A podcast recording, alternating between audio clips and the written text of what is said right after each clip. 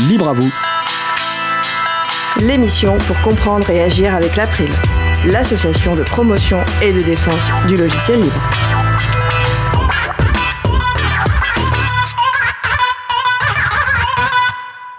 Bonjour à toutes, bonjour à tous dans l'émission Libre à vous. C'est le moment que vous avez choisi pour vous offrir 1h30 d'informations et d'échanges sur les libertés informatiques et également de la musique libre.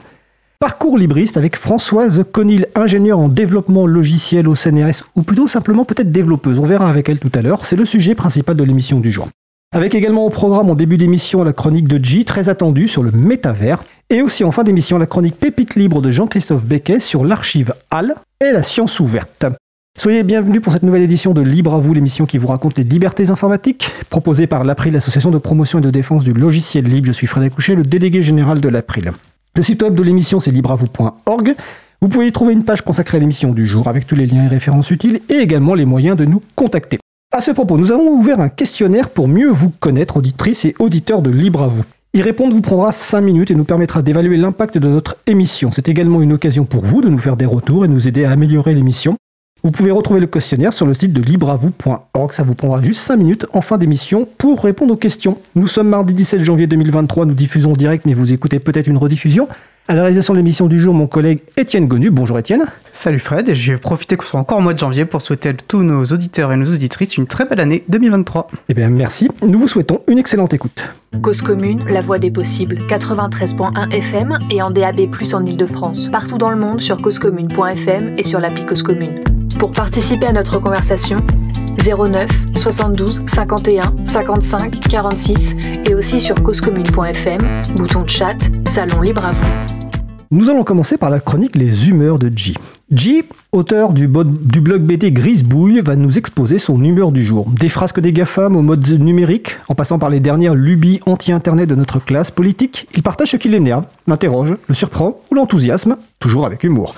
L'occasion peut-être derrière les boutades de faire un peu d'éducation populaire au numérique. Le thème du jour, le métavers. Bonjour G. Bonjour Fred. Et donc salut à toi, public de Libre à vous.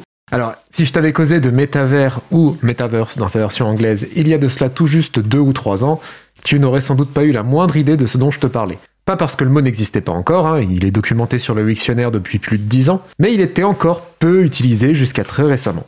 C'est sans doute principalement à Facebook que l'on doit ce soudain intérêt pour le métavers, une impression confirmée si l'on regarde les statistiques de Google sur la popularité du mot-clé. Cette popularité est très faible jusqu'en octobre 2021 où elle explose littéralement. Octobre 2021, c'est le moment où l'entreprise qui gère Facebook prend le nom de Meta et annonce son intention de se concentrer sur le développement d'un métavers.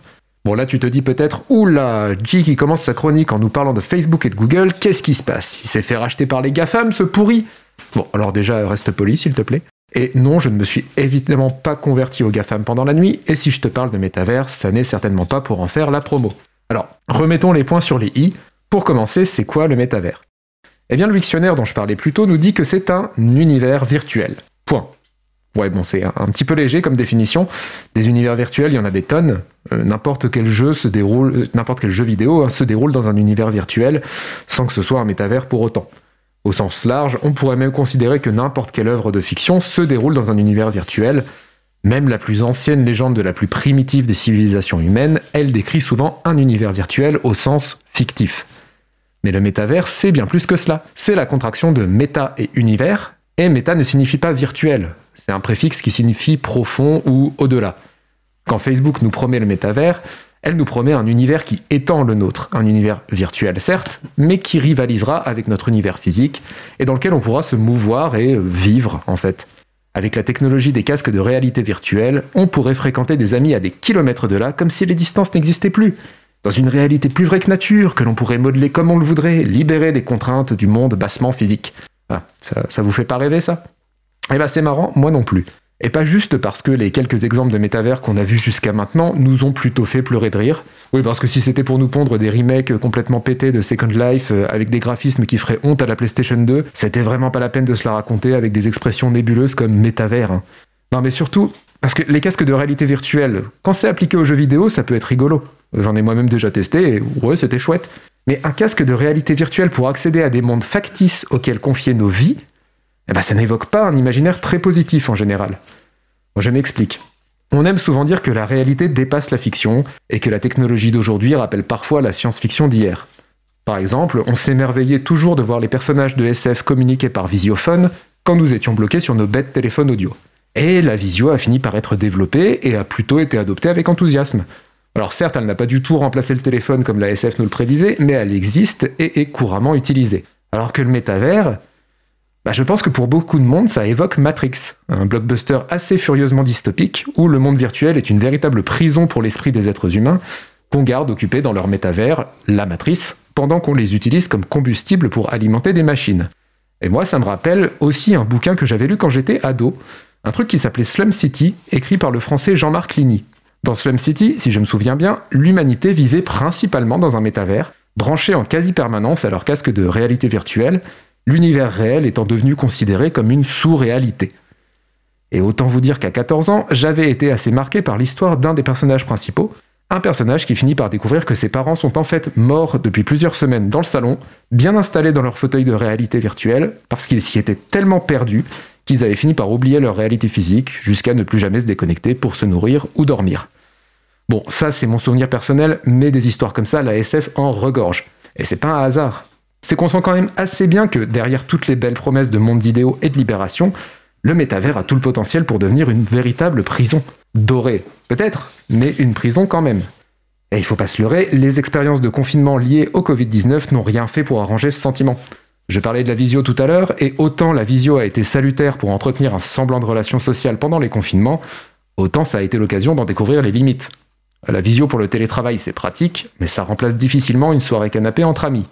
Même quelqu'un comme moi, hein, qui suis plutôt très casanier, geek, introverti, qui aime bien être seul, qui n'aime pas trop la foule, bah, j'ai fini par me surprendre à dire des choses incroyables comme euh, bon, euh, on sort, on, on, va voir des gens. Alors, c'est peu dire que l'idée de me poser un casque sur le museau pour voir des avatars en 12 polygones de mes proches ne m'attire pas du tout. Surtout dans un monde qui sera, à n'en pas douter, blindé de publicité et entièrement conçu pour exploiter toujours plus nos comportements, nos données personnelles, etc. Ah bah oui, hein. quel intérêt aurait Facebook à balancer des milliards dans un projet de métavers sinon pour ça? Ah, Autant te dire qu'aller aux toilettes pendant la pub au milieu du film, je doute que ce soit possible dans le métavers. Dans le métavers, tu seras dans la pub. Je te laisse imaginer le niveau de liberté que t'autorisera un univers entièrement façonné et contrôlé par Facebook. Fort heureusement, il semblerait que je ne sois pas le seul à faire un rejet assez viscéral à l'idée de métavers, sans même parler des bad buzz sur la qualité risible des graphismes présentés ou les prix encore assez rédhibitoires des casques de réalité virtuelle, c'est peu dire que les projets de métavers n'attirent pas les foules. Ainsi, Horizon Worlds, le fameux métavers de Facebook, ne compte qu'environ 200 000 visites par mois. Alors certes, c'est beaucoup, mais ça reste ridicule par rapport aux 3,5 milliards de visites des autres applications du groupe, Facebook et Instagram en tête. L'action de l'entreprise Meta a d'ailleurs perdu les trois quarts de sa valeur depuis le lancement de ce métavers. C'est d'ailleurs un des points qui me rend quand même parfois optimiste sur l'emprise des GAFAM sur nos sociétés. Des fois, les GAFAM se plantent. Rappelez-vous des smartwatches, hein, les montres intelligentes euh, qui étaient appelées à prendre la suite des smartphones dans la grande révolution des objets connectés, avant de faire un flop euh, plutôt retentissant. Même chose pour les Google Glass, hein, des lunettes connectées avec affichage de réalité augmentée, et qui n'ont jamais suscité beaucoup d'enthousiasme. Alors, restons prudents sur les prédictions hasardeuses, hein. peut-être que le métavers finira par s'imposer, j'en sais rien. Ne sous-estimons jamais la puissance des multinationales à nous faire avaler des choses dont nous ne voulons pas, à créer des besoins, comme on dit. Pour l'instant, en tout cas, au-delà de Facebook, même d'éventuels métavers publics, dont on pourrait espérer qu'ils ne soient pas au service de la captation de données et de la publicité, peinent à convaincre les gens. Ainsi, la Commission européenne a balancé quand même 387 000 euros dans un métavers gratuit accessible à tout le monde, et qui a rassemblé pour sa soirée d'ouverture un nombre record de 5 personnes. Pas 5 000, hein, non, 5. Bref, pour le moment, le métavers n'a pas l'air d'intéresser grand monde à part les quelques techno-BA qui continuent à penser qu'il faudrait s'échapper vers d'autres mondes, euh, sur Mars pour Elon Musk hein, ou dans la réalité virtuelle pour Zuckerberg, au moment où de plus en plus de gens s'inquiètent du fait qu'il serait sans doute préférable de ne pas totalement flinguer le nôtre de monde. Est-ce qu'un métavers adopté massivement serait compatible avec les objectifs de limitation du réchauffement climatique? Personnellement, j'ai des doutes, mais je vous laisse y réfléchir et je vous dis salut bah, merci G de nous laisser sur cette question euh, très, très intense. Euh, donc c'était la chronique Les humeurs de G. Je rappelle que le site de G c'est grisebouille.net. N'hésitez pas à aller voir pour vous amuser, pour apprendre des choses et éventuellement pour aider G dans ses activités. Euh, nous allons faire une pause musicale. Après la pause musicale, nous parlerons avec notre invitée Françoise Conil, qui est ingénieure logicielle au CNRS, qui sera la première invitée d'un nouveau format de sujet principal qui est Parcours libriste. En attendant, nous allons écouter Beyond the Warriors par Guy Frog. On se retrouve dans deux minutes. Belle journée à l'écoute de Cause Commune, la voix des possibles. Cause commune 93.1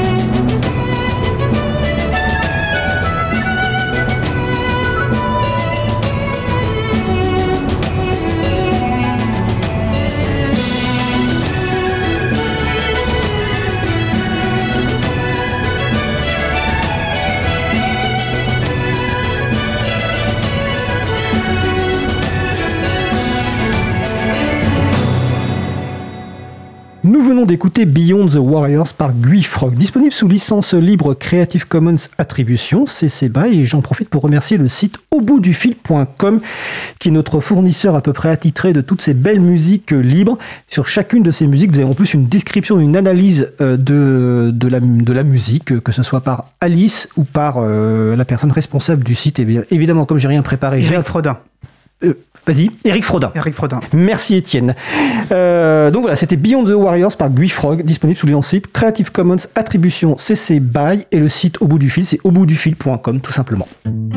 Retrouvez toutes les musiques diffusées au cours des émissions sur causecommune.fm et sur libreavoue.org. Libre à vous, libre à vous, libre à vous. L'émission de l'April sur les libertés informatiques. Chaque mardi de 15h30 à 17h sur Radio Cause Commune, puis en podcast. Nous allons poursuivre par notre sujet principal.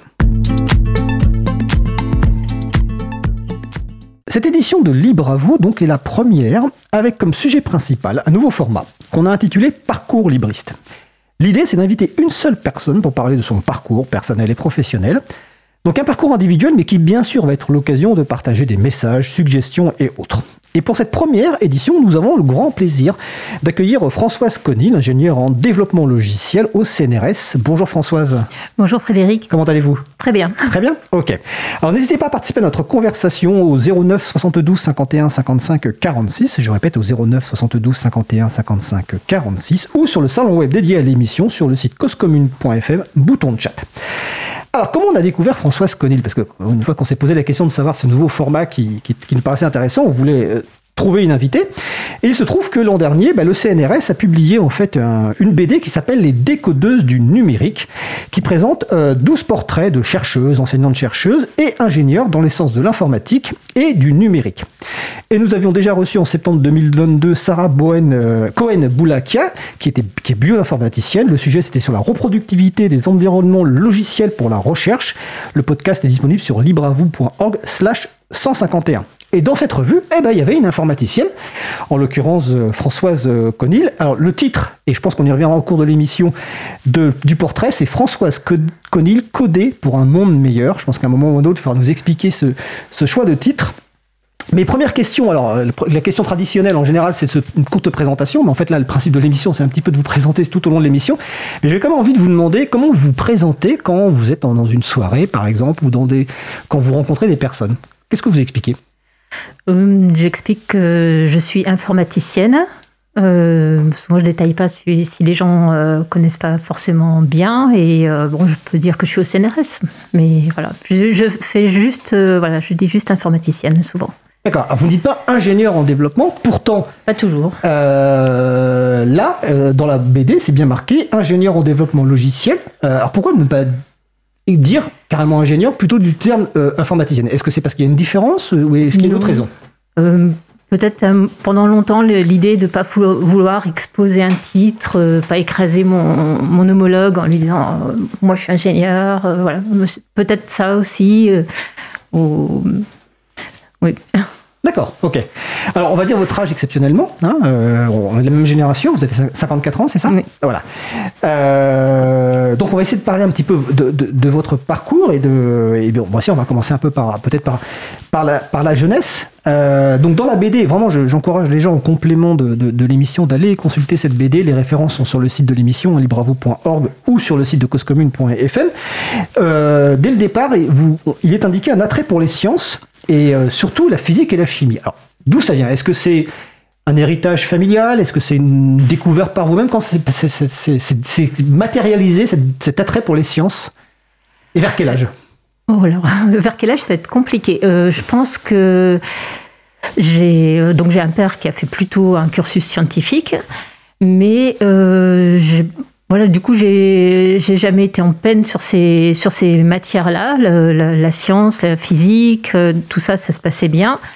J'étais moins éventuellement à l'aise avec euh, les matières françaises, histoire géo, etc. Donc, naturellement, je suis allée vers euh, ce qui était le plus adapté à ce que j'étais capable de faire.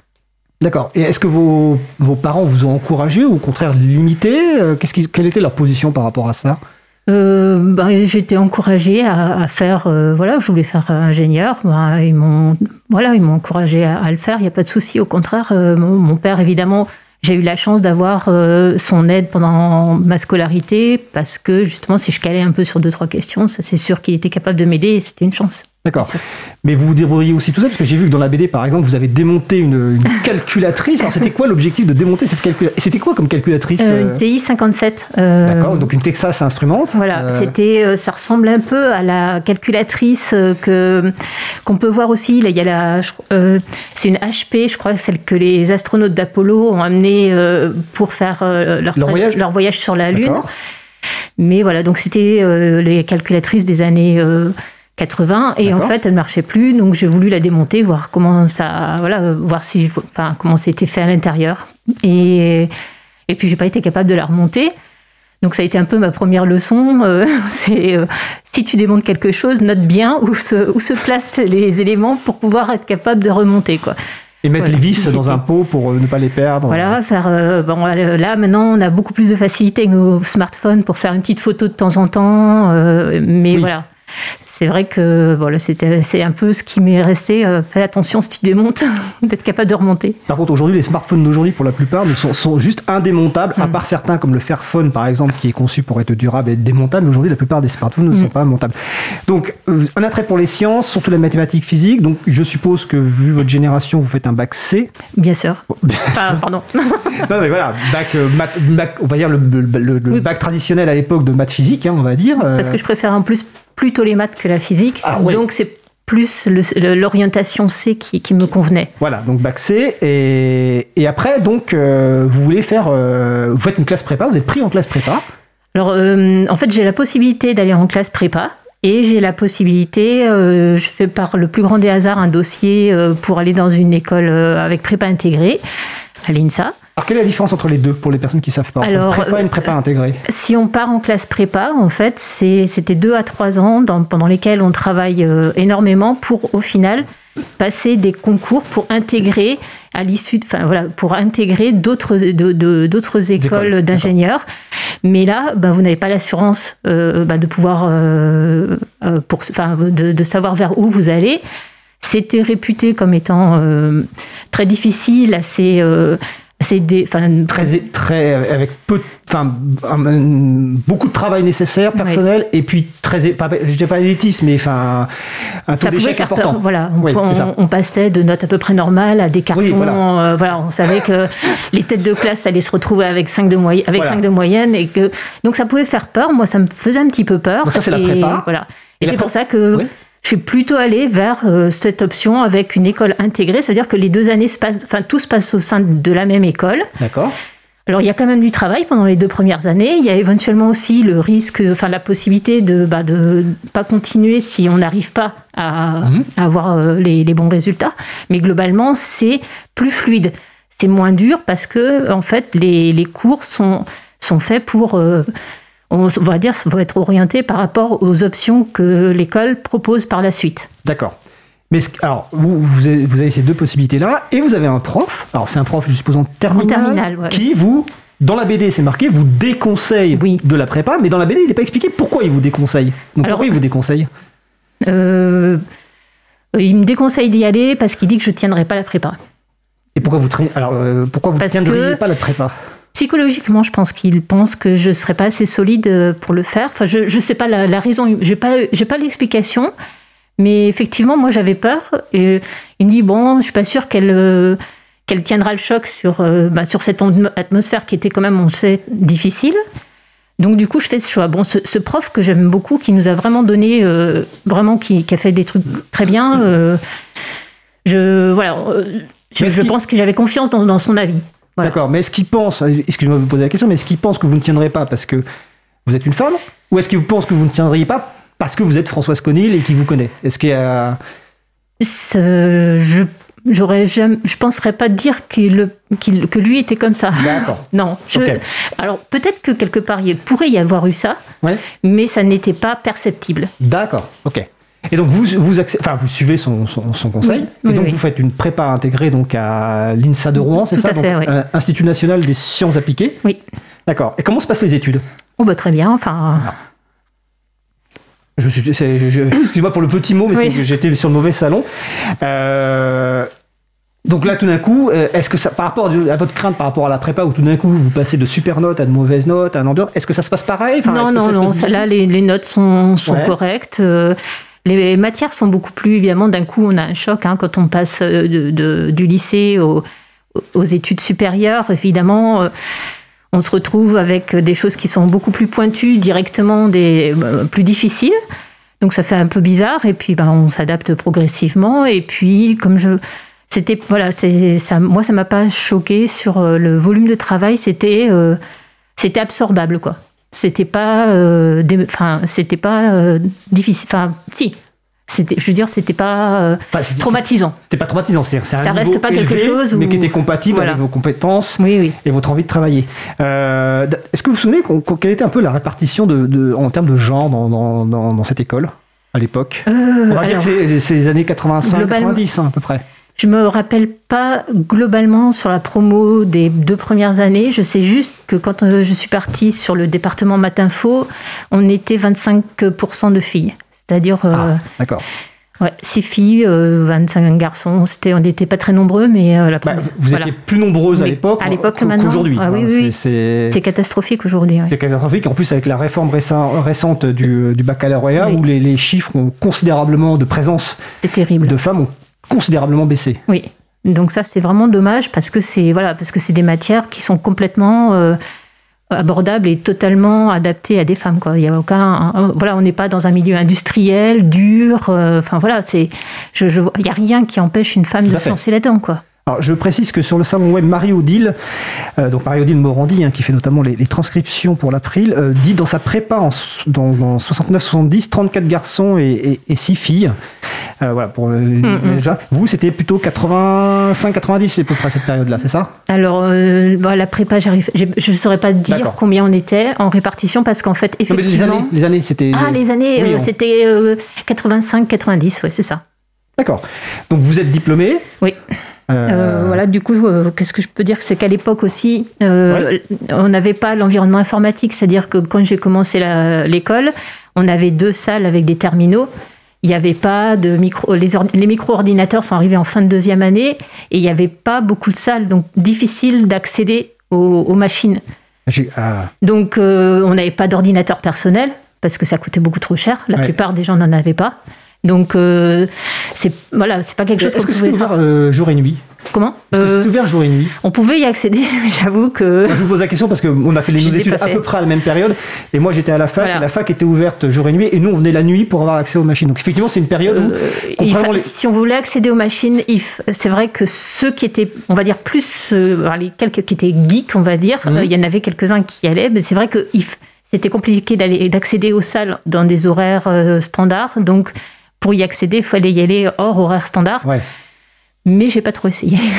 d'accord. Et je suppose qu'à cette époque. Oh, c'est une question parce que moi, donc à cette époque-là, à Pa- à Paris 8, il y a- on n'avait pas, en première année en tout cas, on n'avait pas d'accès à Internet. Mm. Euh, Est-ce que Ah bah vous, à l'époque, vous aviez un accès à Internet Absolument euh, à l'INSA de Rouen Non. Non, non, non, non. Internet, pour moi, dans- même dans euh, la vie professionnelle, c'est quelque chose qui est arrivé quand Beaucoup même plus tard. euh, beaucoup plus tard, hein, D'accord. à partir des années 2000. D'accord. Donc effectivement, on, on peut imaginer que c'est une autre façon d'apprendre l'informatique, une autre façon de travailler euh, Ah, à, à- à cette époque-là, quoi. Donc, euh, est-ce que, est-ce que sur cette période de justement donc de- des études, est-ce qu'il y a des choses que vous voulez euh, aborder, des Oui. points de frustration? Ouais, Allez-y. Alors, euh, ce que j'ai abordé, ce que je- comme, j'en- comme on en a un petit peu discuté dans le parcours, ce qui a, au départ, j'étais pas nécessairement geek. euh, il y a eu des petites Excusez-moi, frustrations. Qu'est-ce que vous, qu'est-ce que, quelle définition vous mettez au mot geek?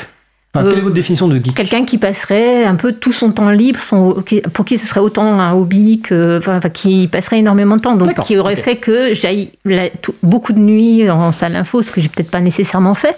J'étais plus à au début, pendant mes études, j'étais plutôt euh, partie sur l'orientation maths.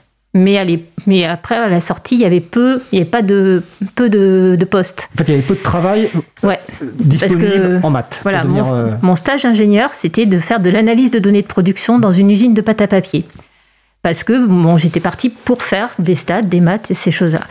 Et puis, justement, ma première frustration vis-à-vis du logiciel, c'est que ce logiciel de stats que la société avait acheté était donc un logiciel payant, sans documentation. La donc là, documentation on était payante. dans votre première euh, Ouais, mon activité premier stage. Non, Ah, stage. premier stage. D'accord. Stage étudiant D'accord, ok. stage ingénieur.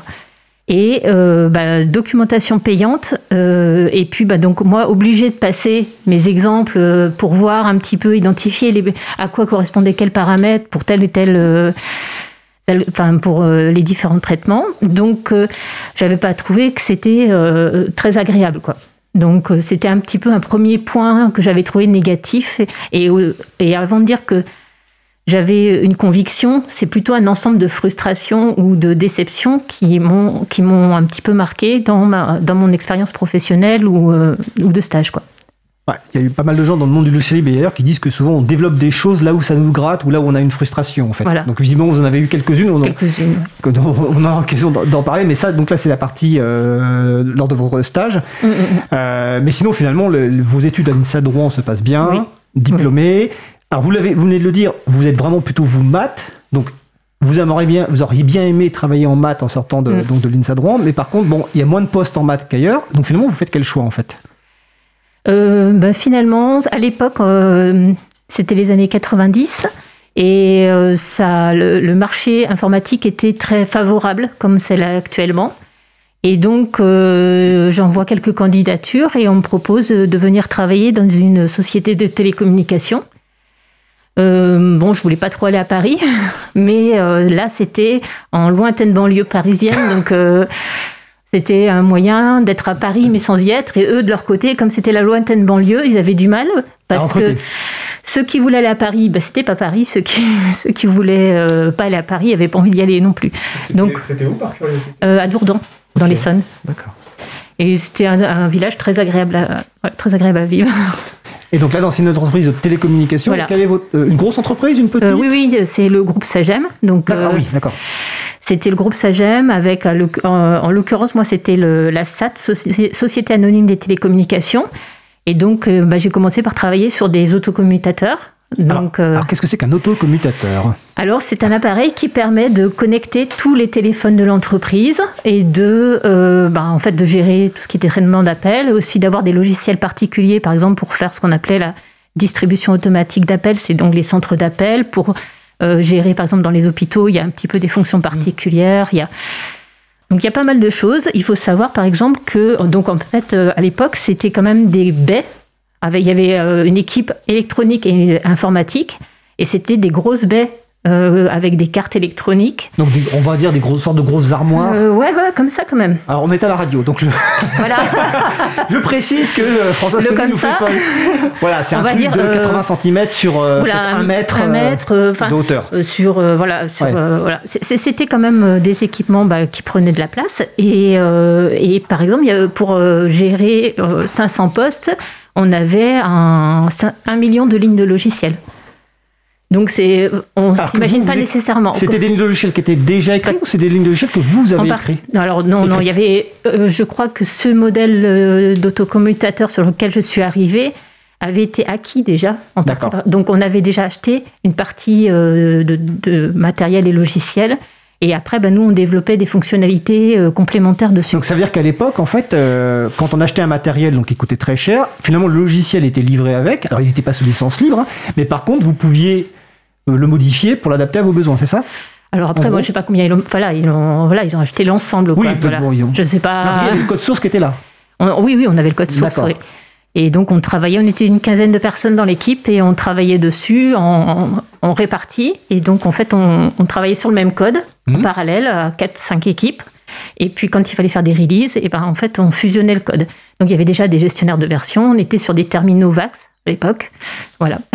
Alors sur les gestionnaires de version, on a, on a consacré une émission il n'y a pas longtemps, j'ai pas le numéro en tête, mais bon, mon réalisateur préféré va me retrouver le numéro dans, dans- dans quelques, dans quelques instants, euh, parce qu'on on en a parlé effectivement euh, voilà, récemment. Juste pour Euh, informer ah. les plus jeunes que les gestionnaires de version C'est ne pas sont pas apparus avec SVN et Git. Exactement, en a- même avec euh, euh, CVS. Ou même avec CVS, ou même avec RCS avant. Alors si ces mots ne vous disent rien, euh, vous allez sur libreavou.org et vous cherchez euh, gestionnaire de version. On l'a consacré il n'y a pas très longtemps une émission là-dessus.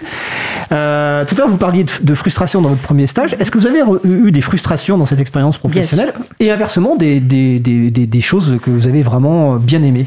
Bah, ça, par exemple, le fait de pouvoir travailler à 15, d'avoir un logiciel que je trouvais quand même assez facile à gérer, enfin, pour gérer les releases, etc., je trouvais que c'était euh, vraiment, euh, enfin, je trouvais que c'était quelque chose qui était très bien. L'équipe était, euh, était très bien, était sympa, j'ai beaucoup appris, c'était vraiment très intéressant, parce que je connaissais pas le, tout l'aspect des télécoms m'était inconnu, j'avais pas étudié le Ça, vous réseau. n'aviez pas vu à l'école Non. D'accord. Donc c'était c'était voilà c'était intéressant d'intégrer d'intégrer ce monde-là. Et donc qu'est-ce que j'ai fait? Donc j'ai travaillé donc sur les autocommutateurs, puis après j'ai changé, j'ai travaillé sur des modems ADSL ou des modems euh, simples avec des protocoles de transfert de fichiers. Et là je me suis j'ai eu une des frustrations, par exemple, c'était euh, sur une application euh, qu'on faisait sur Windows, on voulait faire du drag and drop. Et, Alors, du euh, glisser déposé. du glisser-déposer. Et donc, la partie euh, euh, alors, déposée, euh, donc drop, était documentée, donc c'était du code Microsoft, et on, on avait la documentation du drop, mais il n'y avait pas moyen d'implémenter le drag. Donc, on n'avait pas le, le- donc, le glisser.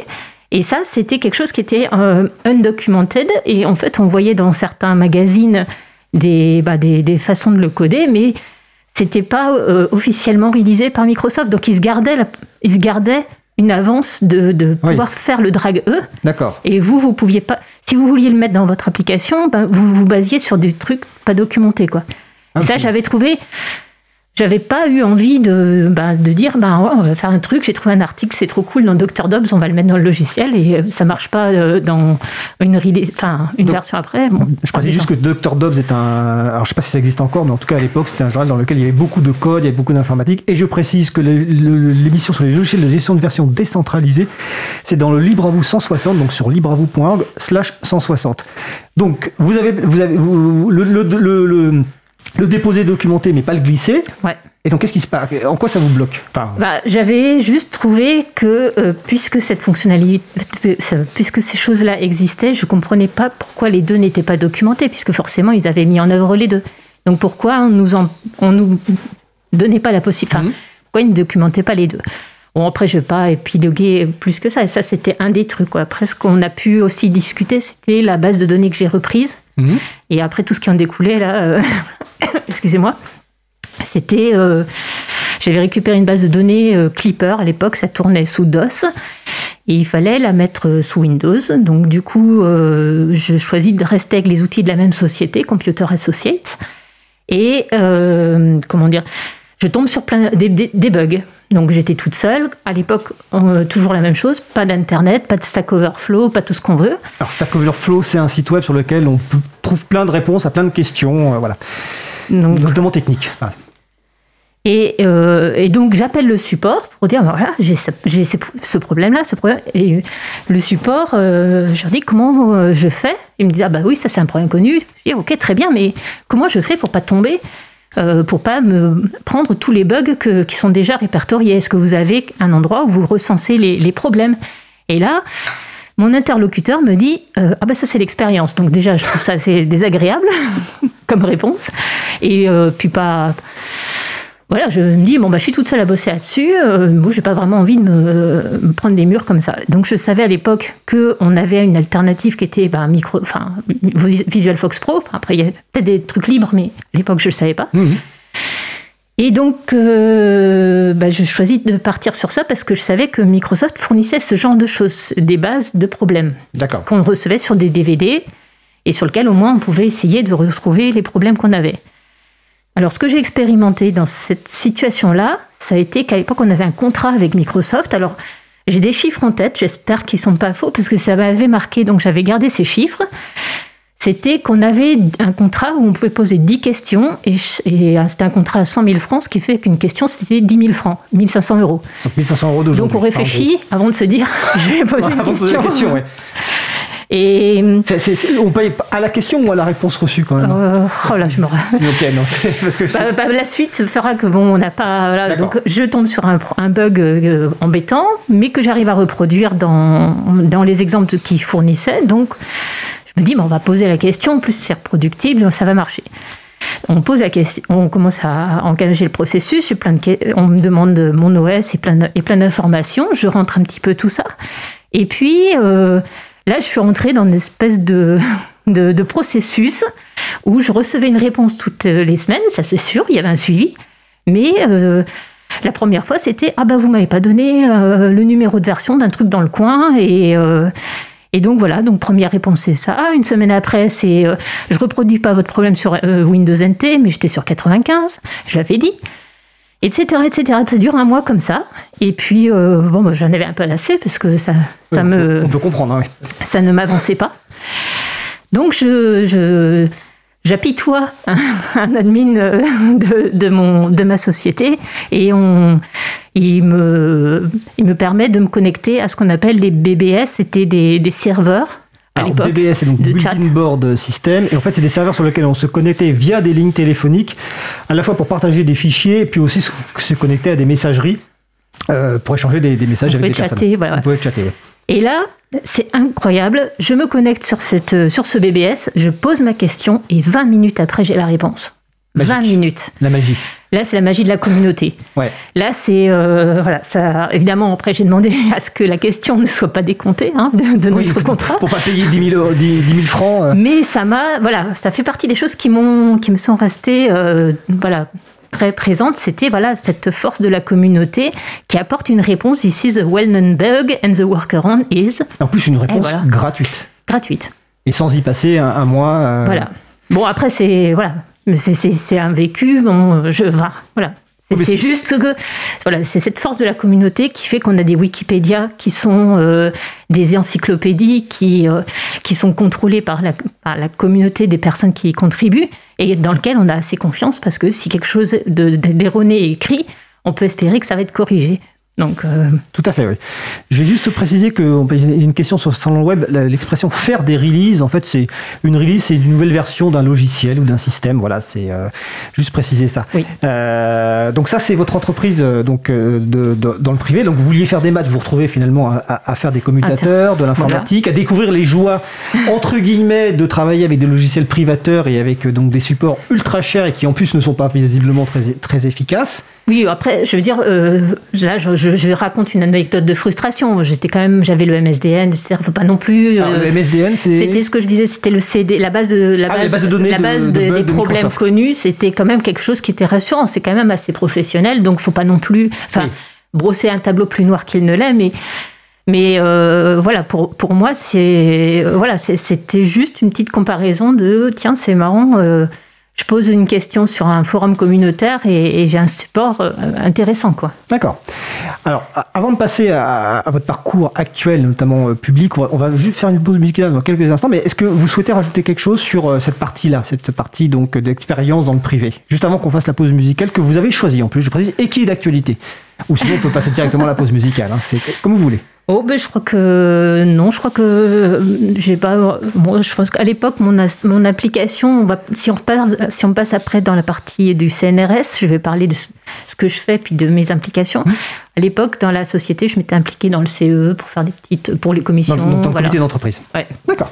Ok, alors on va faire une pause musicale. Donc, qui a été choisie, je la remercie, euh, par Françoise Codine et qui est en plus euh, en plein d'actualité. Vous allez comprendre en écoutant euh, ce titre. Donc, nous allons écouter Grève Angélique par Captain. On se retrouve dans 4 minutes. Bête boule journée à l'écoute de Cause Commune, la voix des possibles. Cause commune 93.1.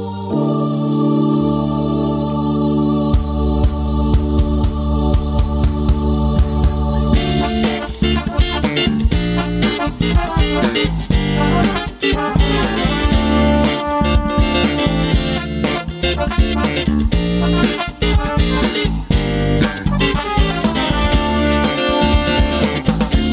sur leurs nuages, quelques anges de passage observer les humains. Des disputes de ménage, des week-ends à la plage, pas de quoi taper des mains. Puis sur la rue, ils virent un attroupement, un cortège bruyant encadré par des agents.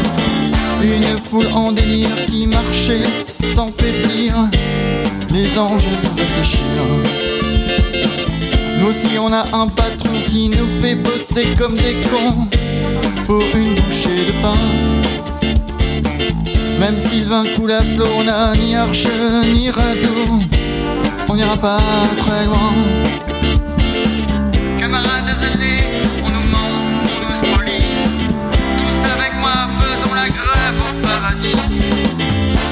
Prirent leur envol et dans une course folle arrivèrent devant Dieu.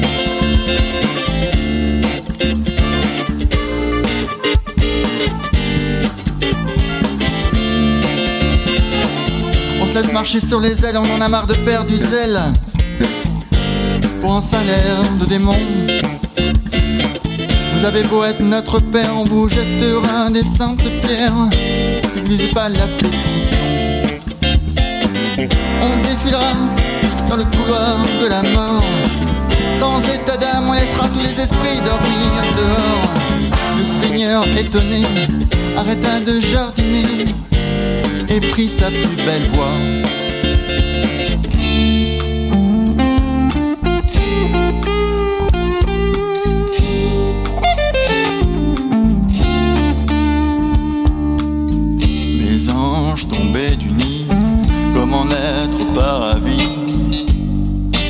D'exercer au paradis. Inutile de me faire une scène, j'ai bien compris le problème, mais je suis seul maître ici. Mon jugement final est déjà prononcé, et j'ai une armée d'anges gardiens de la paix. Alors votre recueil de prières peut rester dans son sanctuaire et vous hors de ma vie. Les anges se mirent à genoux, crièrent, syndicats, priez pour nous, jusqu'à perte de voix. D'un geste désinvolte, Dieu les remit à l'apôtre, sobrement les congédia. Le vent de révolte devint une prise de déception. Les anges rebelles acceptèrent leur situation. Leur morale au plus bas, leur auréole sous le bras. Les anges partirent déchus.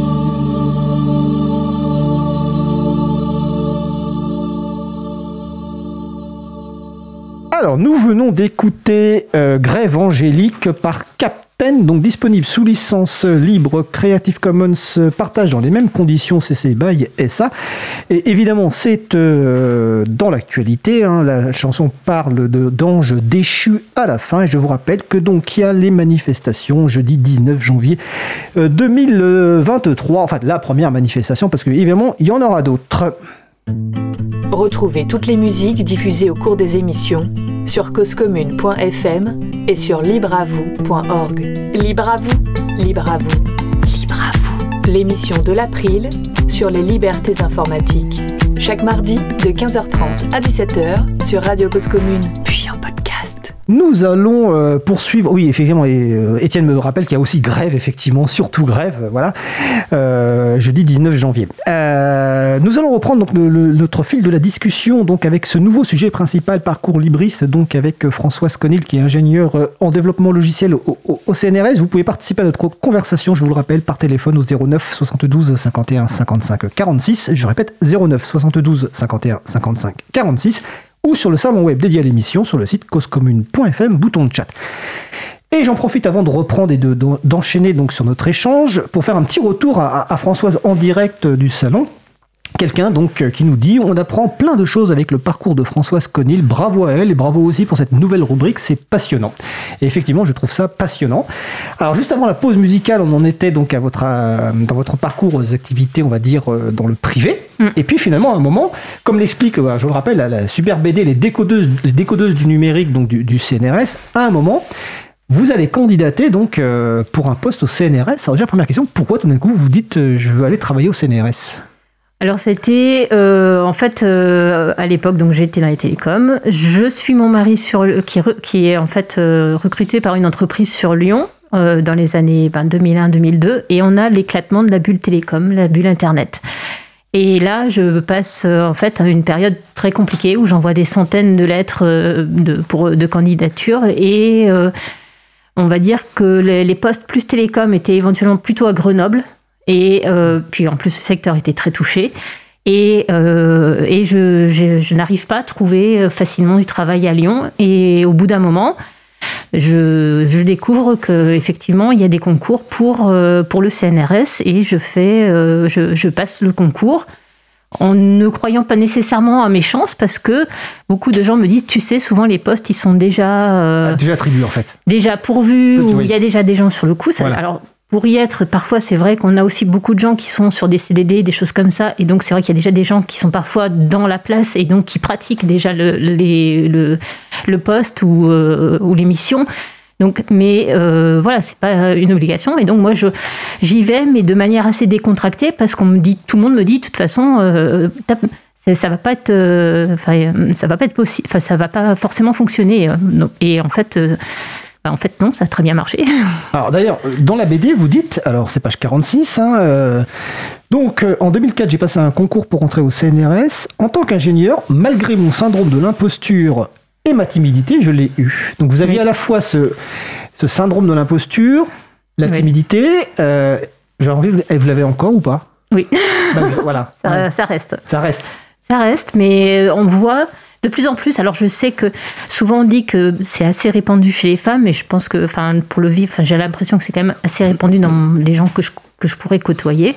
Mais on s'aperçoit aussi, euh, petit à petit, je relève des témoignages, euh, comme on disait, de- de- d'assistants, de, de gens, enfin non, de, gens- de gens qui ont travaillé, par exemple, avec Bertrand Tavernier pour faire des films. Et Donc que- le réalisateur. Je sais plus si c'était des, des dialoguistes, des, des scénaristes, je me rappelle plus, mais quelqu'un qui faisait du très bon travail. Et Tavernier racontait, mais il, il, il- il me, il part dix fois, il, il a quitté dix, il, a donné sa dème dix fois.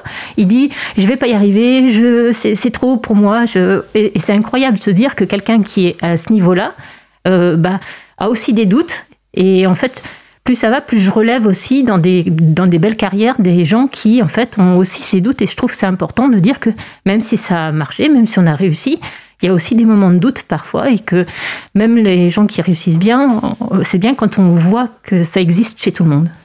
Donc, donc, juste- Peut-être pas chez tout le monde, mais chez un certain nombre. alors justement, pour- par rapport à ça, donc vous, vous répondez indirectement à la question, mais je vais la, la relier. Sur le syndrome de l'imposture, est-ce dû au genre féminin ou pas? Euh, je pense qu'il y a question. beaucoup de femmes qui ont un manque de confiance. Enfin, je le, enfin, je le pense. Enfin, on est plusieurs à le penser.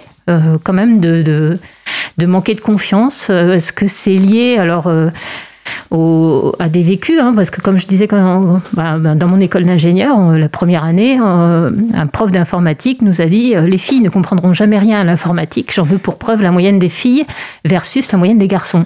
Ah ouais.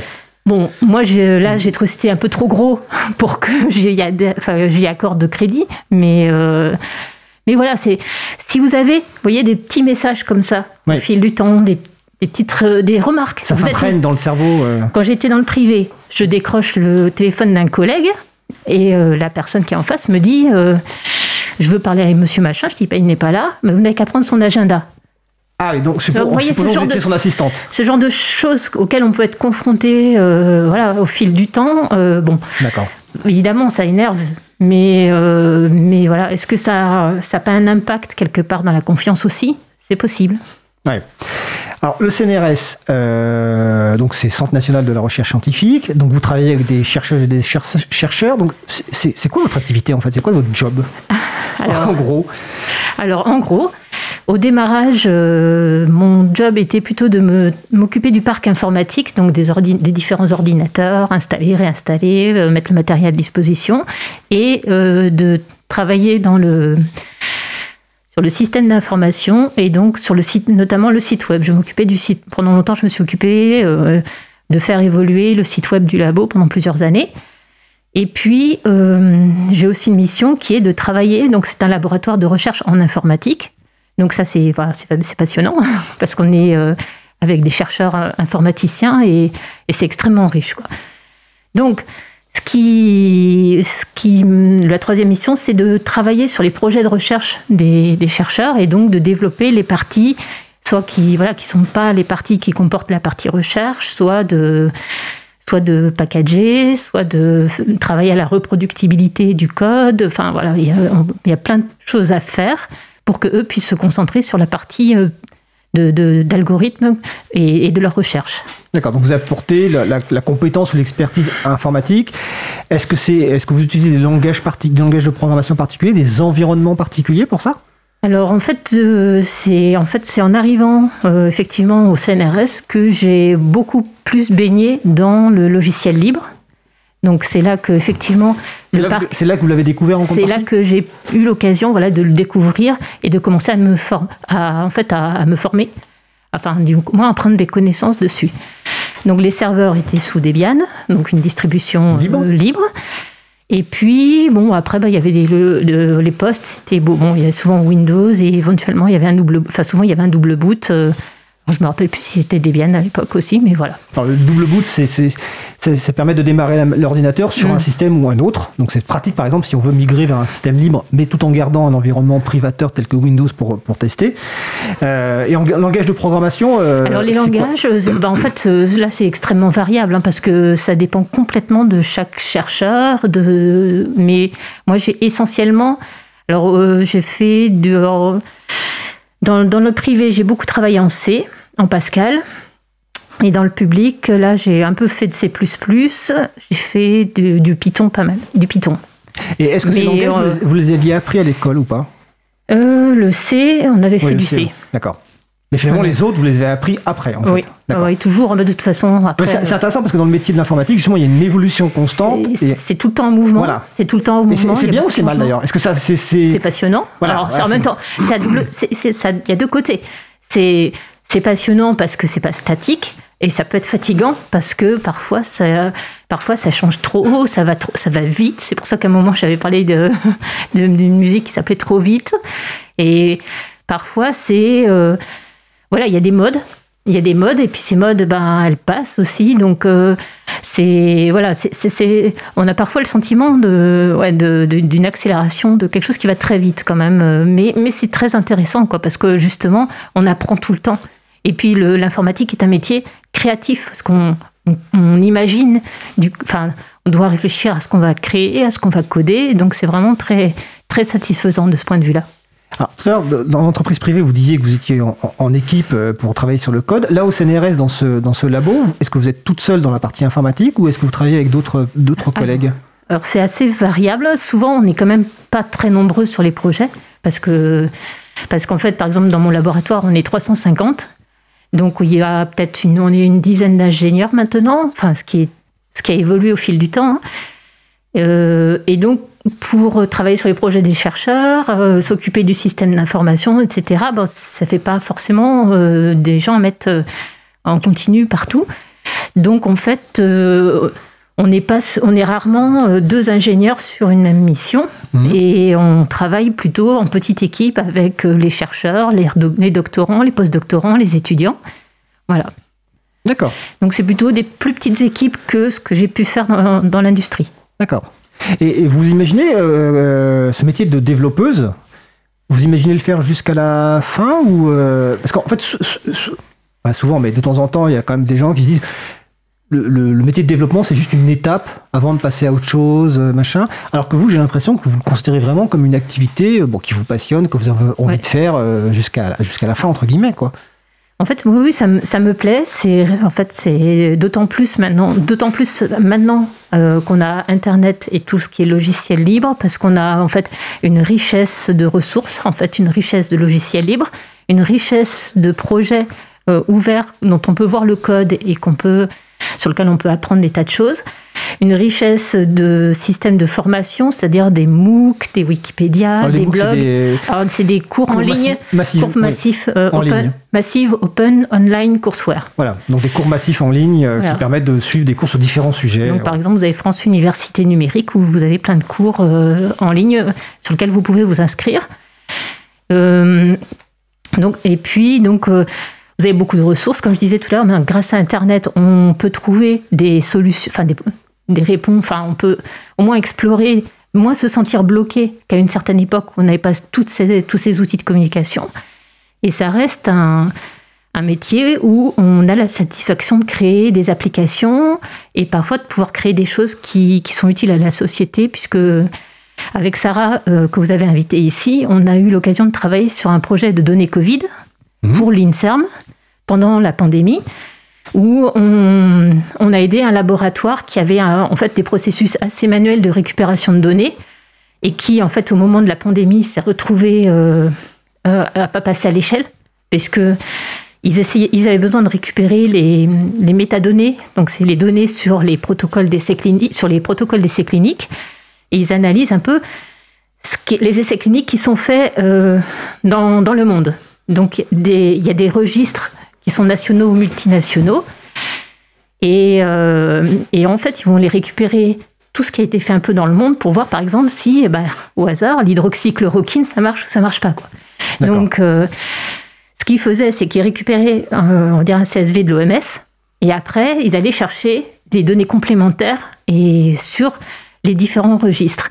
Mais ça, ils le faisaient à la main pour les recherches de données complémentaires, ce qui était donc laborieux, puis ça passait Mm. plus avec la pandémie où Oui, là, il y a eu une explosion des études, évidemment. Et donc là, bah, le CNRS a proposé, euh, enfin, ils ont demandé de l'aide au CNRS qui a, propo- qui a accepté que son personne, enfin, le personnel qui travaille dans ces unités euh, collabore sur ces projets. Alors, on a des personnels qui, comme moi, sont CNRS, mais on a aussi des gens qui travaillent dans les laboratoires, dont le CNRS c'est la tutelle, mais qui sont des personnels de l'université. Et c'est là qu'on a travaillé avec Sarah euh, sur ce projet. Alors, c'est Sarah euh, Cohen-Boulakia, je rappelle. Euh, ah, avant de poser une question, réaction, et puis vous permettre aussi de respirer un petit peu, euh, CSV de, de l'OMS, donc l'OMS c'est l'Organisation mondiale de la santé, et CSV c'est un format de fichier, en gros c'est un tableur dans lequel il y a un certain nombre de données avec euh, un certain nombre de formats qui permettent ça d'importer dans différents euh, logiciels. Euh, alors je sais, je sais plus quelle expression vous avez employée à l'instant, il y a quelques instants. Mais ça m'a fait penser au titre de la d'introduction de la BD. Alors je, suppose que c'est pas vous qui l'avez choisi parce que en général c'est pas c'est pas les personnes qui sont interviewées qui choisissent les titres, mais j'ai trouvé ça intéressant et je vais le re- le redire. C'est Françoise Conil, Codil, excusez-moi, Françoise Conil, codé pour un monde meilleur. Est-ce que donc euh, vous retrouvez dans cette définition et que finalement, euh, si je comprends bien, euh, le fait d'avoir un impact sociétal, politique sur le monde est important pour vous? Oui.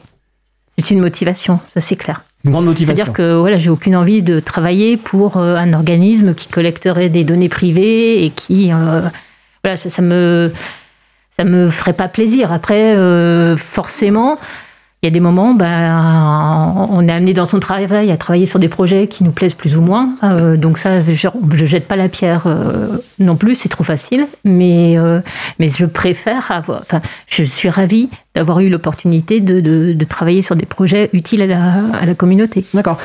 Est-ce que vous considérez, enfin la réponse va être oui, parce que là je lis encore une fois la, la bande dessinée, je suis une grande militante du logiciel libre. Alors, donc comment ça, comment ça concrètement, comment ça se ça se matérialise, cette militance alors en fait, disons que quand on utilise, enfin c'est vrai que que ce soit pour ma machine, pour tout, tout à titre personnel comme à titre professionnel, j'utilise euh, du logiciel libre. Et, c'est vrai que je, je, trouve que ça répond très bien aux besoins que j'ai. Ça permet de faire quand même euh, tout ce dont j'ai besoin. Donc il y a des choses pour lesquelles je n'ai pas, enfin voilà, je je ne souhaite pas utiliser des, logiciels fermés ou des logiciels dont on sait qu'ils accaparent beaucoup de données personnelles euh, dans un but qui ne me plairait pas nécessairement. C'est pour ça que j'aime pas qu'on m'envoie des liens Zoom, j'aime pas que voilà qu'on m'envoie un docx. Euh, moi, par exemple, j'utilise enfin LibreOffice, mais si j'envoie un mail à quelqu'un qui dont je ne sais pas s'il a le logiciel, je vais lui envoyer un PDF. Mmh. Donc voilà, la chose que je propose, c'est que les gens envoient pas un format fermé. Bon, même si LibreOffice va arriver à l'ouvrir, mais euh, en fait, c'est c'est voilà quand on a des alternatives. Bon, après, euh, voilà, quand on a des alternatives qui fonctionnent bien, j'aime autant qu'on utilise des, des, solutions ouvertes comme euh, ben, BBB, comme enfin, on a des Jitsi au sein de l'ESR qui marchent très bien. Sur un petit nombre. Je peux comprendre après aussi que sur euh, des besoins particuliers, on puisse faire des choix euh, particuliers. Mais souvent, on n'est pas euh, de 100 personnes, quoi. Sauf pour les cours. Alors, je vais juste préciser, donc BBB et Jitsi, ce sont deux logiciels libres de visioconférence et ESR, je suppose que c'est enseignement supérieur et la, recherche, Voilà. alors, comment ça se passe, cette militance? Là, c'est une militance un peu professionnelle et puis euh, si vous voulez, vous pouvez l'enlever. Hein, ouais, je vais le faire. Voilà, je, non, je, vous dis parce que voilà, le problème de respiration, donc je, je, dis à Françoise qu'elle peut enlever son, son, masque, ça sera plus simple. Euh, donc là, oui, on parlait un peu de militance notamment. Comment ça se passe? Parce que euh, la militance au sein de la, de la famille, est-ce qu'il y a une militance au sein de la famille par rapport avec, votre, avec votre mari et vos enfants? Oui, oui, ben en fait, euh, au bout d'un moment, quand j'étais assez enfin, surtout quand euh, euh, sont apparues des, distributions comme Ubuntu qui facilitaient l'installation, donc j'ai choisi de faire l'installation des, enfin, d'installer les postes de la maison avec ce, avec cette, ce système d'exploitation. Et donc, bien sûr, à la maison, bah, c'est Ubuntu, c'est LibreOffice, etc. Donc, bah, pour mon mari, ça lui, ça passait, c'est bien passé. Euh, on va dire que le, en fait, le meilleur allié, ça a été euh, Windows Vista.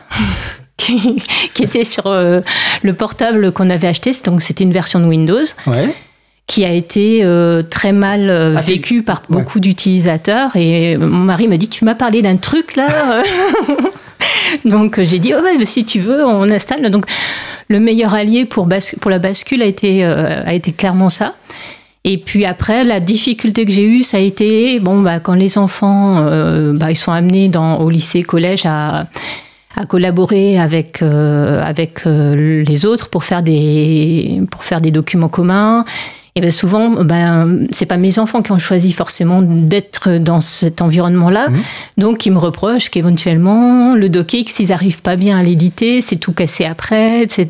Donc, euh, ou, inversement, quand ils envoient un fichier, les autres LibreOffice ne savent pas. Voilà. Et comme c'est pas eux qui sont à la source de, on va dire, du militantisme, forcément, ils vont pas. Euh, forcément de dire aux autres, mais t'as qu'à installer. Bon, et, je enfin, c'était normal. Donc, euh, ça a été une période qui était peut-être qui, où ça les a un peu contrariés sur ces, sur ces moments-là où ils avaient à, faire ça. Mais je pense que maintenant, on a des solutions aussi où les gens, les enfants, ils pourraient travailler sur des Nextcloud, des libres, enfin des OnlyOffice, où ils pourraient collaborer avec des solutions euh, en ligne et, et libres et, et ne plus forcément avoir ces problèmes-là. Quoi. D'autant plus, ah, je te passe la parole Gigi après, d'autant plus qu'actuellement euh, l'éducation nationale euh, propose des, des, applications basées sur Nextcloud, donc qui est un outil de, de gestion de documents, de fichiers, etc. en ligne. Euh, offert, enfin offert, disponible pour les enseignants et pour les élèves. Mais tu voulais réagir, poser une question Oui, je, ne sais pas. Je, voulais demander, donc, parce que moi aussi j'ai ce truc d'installer bien sûr Linux un peu partout. Et est-ce que ça vous met pas dans une position quand même de devenir la, la, la mainteneuse générale de l'informatique à la maison Si. Parce que moi, je, bon, je fais ça chez moi, mais j'ai- je, je l'ai jamais fait pour ma famille, un, un peu plus, euh, bon, par exemple pour mes parents ou, ou, ou- ou ma sœur, parce que j'ai j'ai peur justement de devenir le, la personne référente. Euh, Mm. En général, les gens qui ont un Windows se débrouillent un peu par eux-mêmes, puis tout le monde a un peu Windows. Et quand il y a Linux, euh, ça, on devient un peu la personne qui vient de voir. Alors effectivement, j'ai pas fait sur un cercle large parce que c'est voilà, ça, poserait ce problème. Euh, par contre, le vécu par, pour mes enfants qui est bon bah eux ont terminé leurs études supérieures, donc euh, et c'est que bon après avoir vécu, euh, donc euh, j'avais quand même pas été méchante jusqu'au bout. J'avais acheté une box. Ils avaient quand même la possibilité de jouer à des jeux sur une box pour pour avoir quand même euh, pas les leur enlever tout. Et, euh, et comment dire, quand ils ont fait leurs études, bon, ben, on leur a acheté un portable. euh, et puis, donc, au début, ils étaient très contents. Ils avaient Windows dessus. Enfin, vous allez pouvoir avoir les mêmes outils que les autres et, tout ça. Ben, au bout de six mois, mes, deux enfants ont installé un, un double boot, qu'on disait, pour pouvoir travailler sous Windows. Il faut voir aussi que parfois dans les études, on a besoin de certains logiciels un peu particuliers euh, qui sont utilisés en enseignement et qui vont éventuellement tourner sous Windows. Mais voilà, donc après, bah, mon fils continue à tourner maintenant en purement, en Ubuntu, et ma fille est passée plutôt sur Mac pour des facilités de, voilà, parce que c'est plus simple pour elle. Et... Mais par contre, elle sait qu'il y a ces, enfin mes enfants savent qu'il y a ces alternatives, et donc par exemple, euh, quand elle veut faire certains documents, elle utilise Scribus. Donc en fait, ils savent qu'il y a ce que c'est que le logiciel libre, ils savent qu'il y a des choix, ils savent qu'ils peuvent faire des choix, et c'est ça que j'aimerais que que tout le monde puisse avoir, quoi. Alors, je précise juste que Scribus, c'est un logiciel de, libre de mise en page. Quand, vous dites que vous aimeriez que tout le monde puisse savoir que ça existe, est-ce que vous pensez précisément, enfin, plus spécifiquement à l'école? Oui, clairement que euh, on fasse attention de ne pas enfermer, euh, de ne pas enfermer les gens dans un monosystème euh, où justement ils ne sauraient pas euh, qu'il y a des alternatives euh, existantes qui sont peut-être moins connues. On sait qu'il y a, bon, je pense que la plupart des gens savent qu'il y a des Windows et du Mac, mais euh, beaucoup dans le grand public ne savent pas nécessairement ce que c'est que Linux ou les possibilités qu'il y a ou comment ça fonctionne. Et je pense que s'ils voyaient, bon, c'est pas que ça serait facile, hein, peut-être qu'ils feront pas ce choix, mais un moment, sait que ça existe. Comme moi, au début, quand, euh, au début il y avait Linux, qu'il fallait le compiler, etc. Enfin, c'était pas évident. Moi, j'avais pas choisi de plonger euh, à ce moment-là vers le logiciel libre, mais quand c'est devenu plus facile, euh, de mon point de vue, j'ai pu y passer. Bon, après, j'avais acquis des compétences. J'ai la chance d'avoir pu les acquérir aussi dans mon boulot. hein, ça, c'est faut reconnaître. Mais on a aussi les install parties qui se déroulent dans différentes villes pour aider les gens à appréhender, à découvrir, pas forcément changer leur système, mais au moins des fois savoir qu'ils peuvent installer un certain nombre de logiciels qui sont libres et qui existent. Donc euh, oui, je pense que, enfin voilà, je pense que c'est bien que les personnes savent, sachent qu'il voilà, il y a des logiciels qu'ils peuvent acheter, mais il y a aussi des, des, des options euh, libres qu'ils peuvent tester et, euh, et évaluer, voir si ça répond à leurs besoins. Je précise que les, les install parties, euh, c'est des événements où en fait vous avez des gens qui, qui connaissent un peu, un, peu, enfin qui connaissent bien les logiciels libres, qui vous accueillent pour vous aider en fait à une prise en main de logiciels libres, soit d'installer des logiciels libres, soit d'installer complètement un système, et surtout qui vous font l'accompagnement des premiers pas, et que vous allez, si vous allez sur le site de l'agenda du libre, hein, agendadulibre.org, vous pourrez trouver un certain nombre d'événements de, de, de ce genre, euh, notamment il y en aura beaucoup en mars et en avril dans le cadre du libre en fait, mais on aura l'occasion d'en d'en reparler. Alors le temps passe très vite à la radio, comme je vous l'avais dit, ça file, ça file, ça file. Euh, il nous reste quelques, quelques minutes euh, tout de même quand même.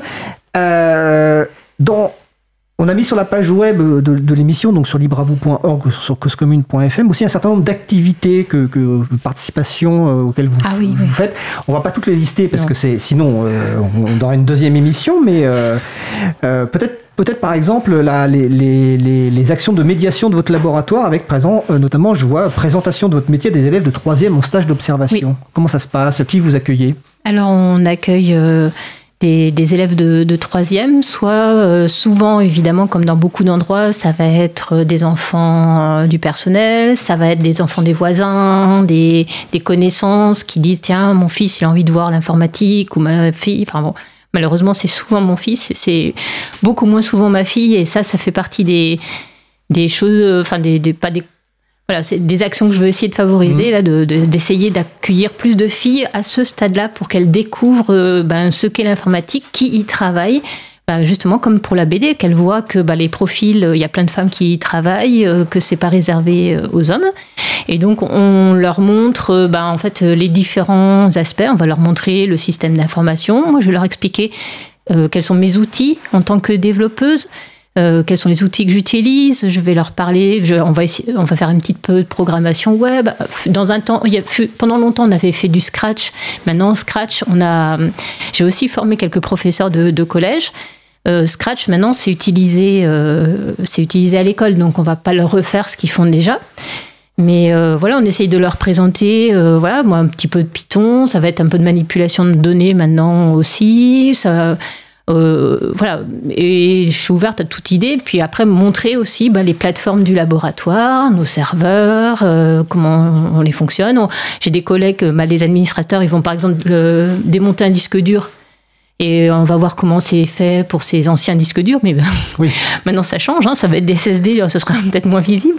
Mais, euh, mais euh, voilà, on peut faire un- tout un tas de choses assez concrètes euh, pour leur montrer les puis les montrer. On peut montrer les métiers du laboratoire aussi. On a tous les gestionnaires euh, administratifs aussi, voir un peu qu'est-ce qu'ils font au quotidien dans la gestion du laboratoire. Enfin, donc on leur montre, c'est un stage d'observation. On leur montre, on peut leur faire un petit peu maniper s'ils en ont envie, euh, et si on peut, si on a les machines, voilà.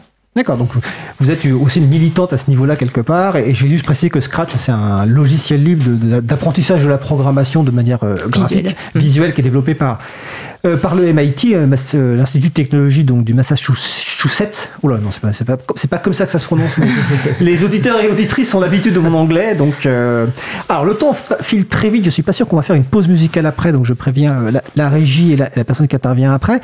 Avant de vous poser un peu la question de... Est-ce que, est-ce que vous auriez un dernier sujet que vous voulez aborder rapidement avant qu'on passe à la question... Tout- tout Parce qu'en fait, je précise quand même qu'elle avait préparé beaucoup de sujets, Françoise, et peut-être qu'elle reviendra pour euh, approfondir. Euh, Euh, bah, en- dans- aussi dans les, euh, dans les activités de médiation, on a aussi tout ce qui est inf- informatique euh, sans ordinateur, informatique Ah oui. débranchée, où on montre un peu les concepts informatiques, mais sans le faire sur ordinateur. Et c'est assez sympa de faire ça. Bon, ça fait partie des liens que je vous ai transmis. Et puis, bien sûr, il y a des associations comme Filles et Sciences, etc., où il s'agit d'accueillir des lycéennes et de, pareil, de leur montrer, de leur parler de notre parcours, comme je fais là, et puis de, bah, de, montrer qu'effectivement, c'est pas réservé. euh, c'est pas réservé à, pas réservé gars. un genre. un genre, effectivement. Voilà. Et c'est vraiment très très important euh, de, de- de faire ce, ce- Oui. ce genre de choses. Euh, D'ailleurs, bientôt on aura une, une émission sur le, le recrutement en informatique, comment engager des femmes et comment les garder, euh, parce que c'est aussi la difficulté, c'est de, de les garder, mais ça sera dans la date n'est pas encore fixée, mais évidemment on vous tiendra au courant. Euh, alors, je sais que la question est, est- est toujours délicate, la dernière question, ou plutôt là, là ça va être l'avant-dernière, mais est-ce qu'en en- en moins de deux minutes, euh, vous avez, ou c'est l'occasion, allez, je vais pas poser la question vite, mais en général, la question qu'on pose, c'est euh, est-ce qu'en moins de deux minutes, vous pouvez résumer les principaux messages que vous vouliez faire passer? Finalement, qu'est-ce qui vous tient à cœur en, euh, Euh, fait, ce que je vais dire autour du livre, ce que j'ai apprécié autour du livre, c'est l'ouverture, la liberté et la richesse qu'apportent en fait les logiciels libres, les encyclopédies en ligne, tout ce qu'on peut avoir actuellement accès. Ce sont aussi des logiciels qui, euh, dont on, dans lesquels on peut avoir plus confiance pour le respect de la vie privée. On en parle beaucoup là de la collecte des données. hein. Si vous vous connectez à des sites web et que vous êtes obligé de, déco- de décocher euh, 40 cases de partenaires, euh, de partenaires commerciaux qui c'est assez, euh, c'est quand même des choses que, qui sont pas très agréables. Euh, c'est voilà, ça permet de développer la curiosité parce qu'on a accès à beaucoup de, de choses et, et voilà. Après, je dirais aussi une chose soyez bienveillants avec les personnes qui proposent et maintiennent les logiciels libres parce que euh, on, voilà, on ne peut pas exiger d'eux qui corrigent ça, qui fassent évoluer telle ou telle chose. Qui voilà, ce sont souvent des gens qui le font euh, pas de façon professionnelle, qui le font sur leur temps libre. Donc, euh, gardez ça en tête quand vous utilisez un logiciel libre, c'est pas indu euh, d'exiger euh, des fonctions, des évolutions et des corrections. C'est un, beau rappel. Alors la dernière question qu'on pose rarement, mais vu le thématique parcours libriste, ça me paraissait intéressant. Est-ce que vous auriez un ou deux conseils, que ce soit de lecture ou de podcast, que ce soit en rapport avec votre activité, avec le libre ou Faites-vous plaisir. Alors, ben, en fait, euh, j'ai, on va dire, un petit livre, de, un, vieux livre de science-fiction qui date, je crois, des années 50, de Marion Zimmer euh, Bradley, que j'ai, qui a été cité dans une conf et que j'ai acheté euh, il n'y a pas longtemps, qui s'appelle La vague montante. Donc, ce sont des humains qui quittent la Terre et qui vont sur une autre planète. Leur vaisseau est endommagé par le voyage. Donc, sur cette planète, ils mettront longtemps avant de pouvoir remettre le vaisseau en service et ils reviennent sur la Terre quelques siècles plus tard, au moins quelques siècles. Et après, bah, ils pensent que la Terre euh, est devenue encore plus évoluée, etc. Et on va voir ce qu'ils découvrent. C'est un livre qui est très court, il fait 130 pages et très enfin, c'est très sympa à lire. Voilà. D'accord. Et un deuxième euh, conseil? euh, bah, En ce moment, je suis en train de regarder une, vieille, enfin, une série qui s'appelle OVNI, qui, ah. euh, qui est sur un bureau de, de, de, bah, de signalement des, des, effets, des phénomènes de phénomènes ovni qui serait au CNES. Et ça, c'est une euh, série qui se passe dans les années 70-80. Donc c'est rigolo parce qu'il y a plein de clins d'œil à une époque qu'on a vécue euh, et que j'ai trouvé très rigolote et puis pas, pas, pas, pas angoissante, euh, plutôt rigolote. Quoi. D'accord, je ne la connais pas, mais j'ai entendu beaucoup de bien des gens. Voilà, donc euh, OVNI, euh, voilà. Et moi, donc, je vous vraiment, je vous conseille la lecture et des décodeuses du numérique, hein, qui est publié aux éditions CNRS. le livre vaut, enfin la BD vaut 6 euros. Il y a 12 portraits de femmes vraiment très diverses, très variées. C'est vraiment très très bien. Vous pouvez l'acheter pour le lire et aussi l'offrir. Moi, je l'ai offert à, plusieurs personnes et franchement, le format en plus est vraiment. À la fois, les histoires sont passionnantes. Euh, l'illustratrice est de grand talent. Elle a su mettre aussi une pointe d'humour dans tout ça. Donc vraiment, c'est à conseiller. Voilà. Et sachez aussi quand même, si vous pouvez pas l'acheter, qu'elle est accessible sur euh, le site des décodeuses du numérique au format PDF. Effectivement. Et j'ajoute que Léa Castor est quelqu'un de formidable qui est très militante et que sa BD suivante est sur l'IVG. Très très bien. Alors dernière question parce que visiblement notre libraire qui écoute donc Bouquinette euh, a écouté de façon pas totalement euh, elle demande c'est quoi le titre du livre de Marion Zimmer Bradley? La vague montante. La vague montante Bouquinette donc je salue hein, qui est libraire et qui est aussi présidente de l'April hein, donc voilà on la salue. Écoutez, franchement, Françoise, euh, je pense que ça sera partagé ce que je vais dire. J'ai trouvé passionnant cet échange. Je vous remercie. Alors, je vous remercie d'autant plus d'avoir été la première à accepter ce nouveau format, malgré, comme vous le disiez tout à l'heure, votre timidité, malgré le fait que ce soit vraiment toujours compliqué de parler de soi, évidemment. Donc, euh, franchement, j'aimerais pas être à votre place, en fait. franchement, ça a été super. Je vous remercie, remercie. Merci à vous. Voilà. Et euh, donc, on va pas faire de, de pause musicale vu qu'on a un petit peu dépassé. On va simplement faire le jingle le temps de récupérer notre intervenant suivant.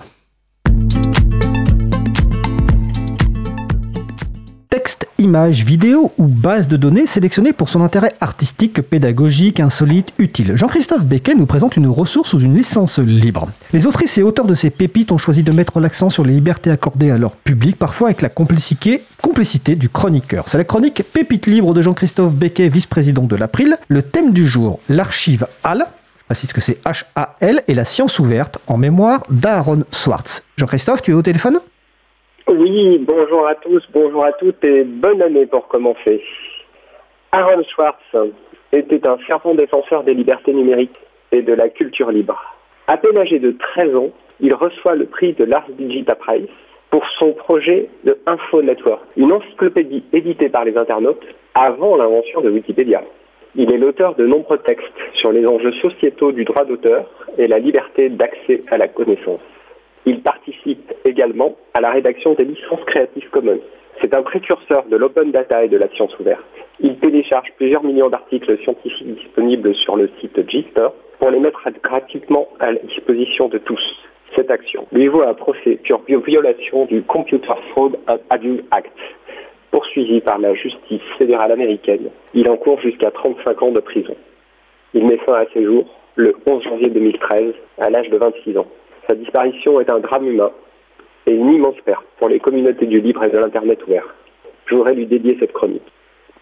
J'ai eu la chance d'assister en décembre 2022 aux Open Science Days à l'UGA, l'Université Grenoble. La conférence de Sylvain Corlet sur l'avenir du projet Jupiter m'a donné envie de l'inviter pour un sujet long dans Libre à vous sur ce logiciel libre très utilisé dans l'enseignement et la recherche. On en reparle bientôt. Mais je retiens également l'intervention de Mélanie Clément Fontaine, intitulée Licence libre, Open Data et sciences ouvertes. De quoi parle-t-on?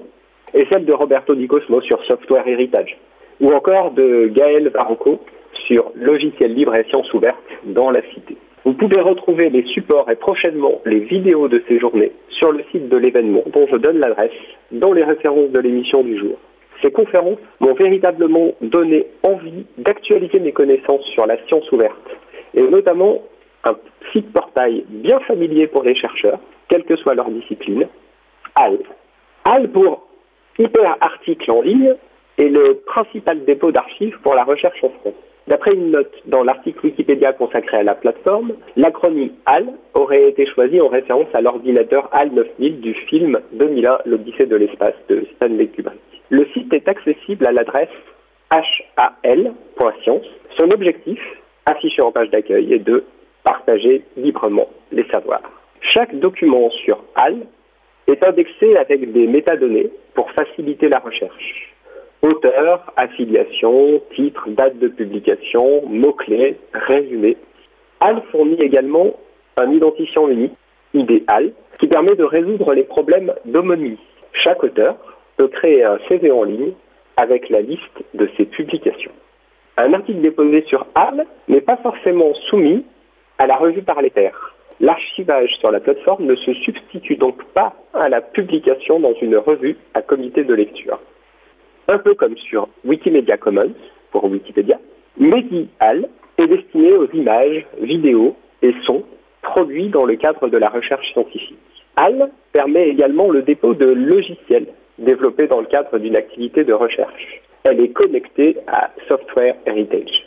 La plateforme revendique aujourd'hui plus d'un million de documents scientifiques. Cela en fait un excellent observatoire de la science ouverte en France.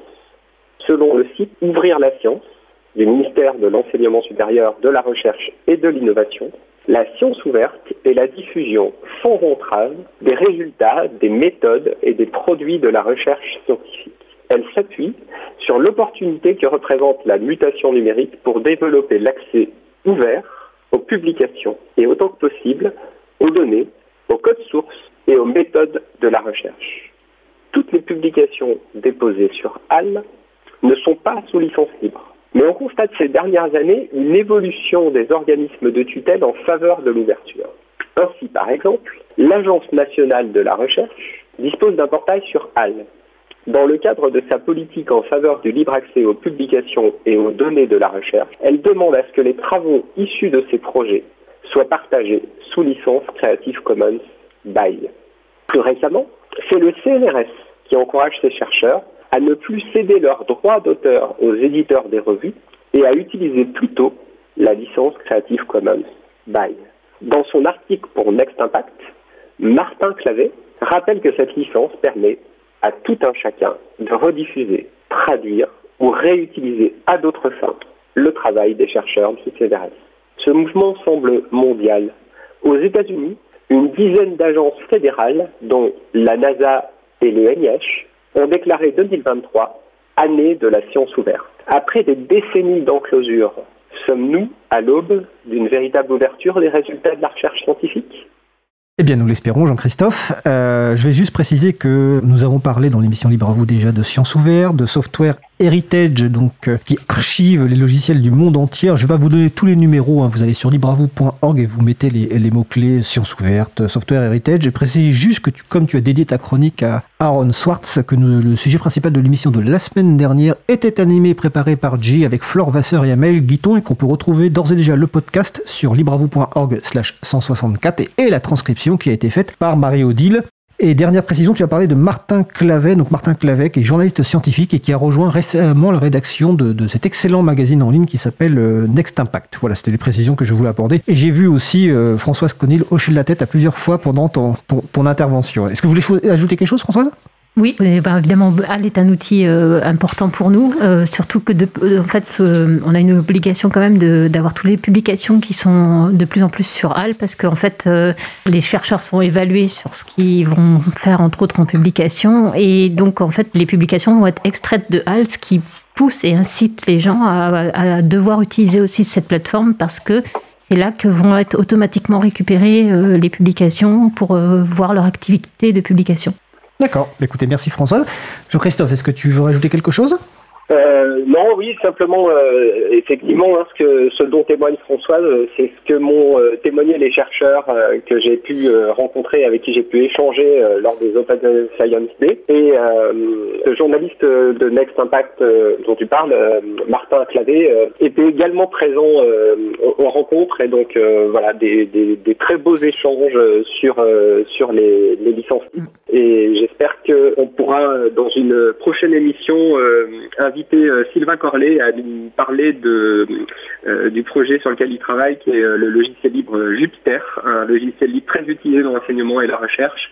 Et la manière dont il en parle m'a vraiment donné envie de, de lui offrir le micro dans, dans Libre à vous. Eh bien écoute, c'est parfait Jean-Christophe, on prend note, en tout cas, te- le micro t'est ouvert pour préparer ce, ce sujet. Bah écoutez, c'était la chronique euh, Pépite, libre de, Pépite libre de Jean-Christophe Becquet, vice-président de l'April. Bah écoute, euh, au mois prochain pour ta prochaine chronique Jean-Christophe et belle journée à toi. Merci, bonne fin d'émission et au mois prochain. Alors, nous approchons justement de la fin de l'émission, nous allons terminer par quelques annonces.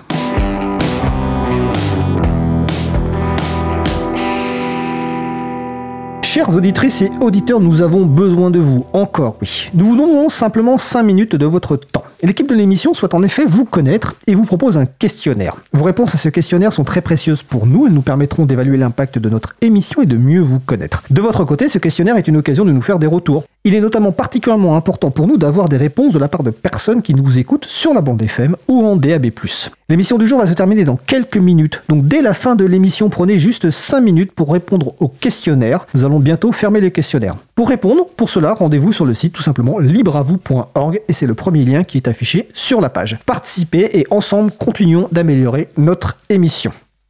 Alors sinon, dans les annonces, il y a l'apparition de la nouvelle édition du guide d'autodéfense numérique. Un guide qui fournit conseils et recettes adaptés pour s'orienter dans les méandres parfois hostiles de la jungle numérique. C'est sur guide.boom.org. Boom, c'est B-O-U-M.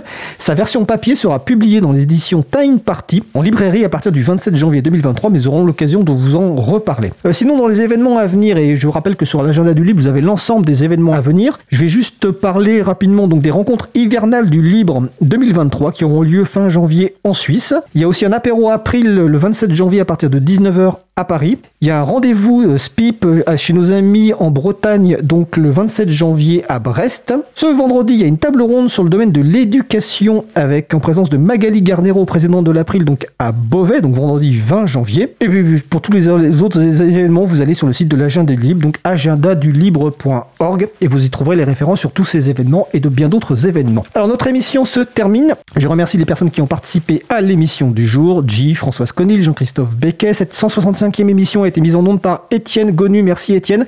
Merci également aux personnes qui s'occupent de la post-production des podcasts, Samuel Aubert, Elodie Daniel Girondon, Languin, Julien Haussmann, Olivier Grieco, Quentin Gibaud.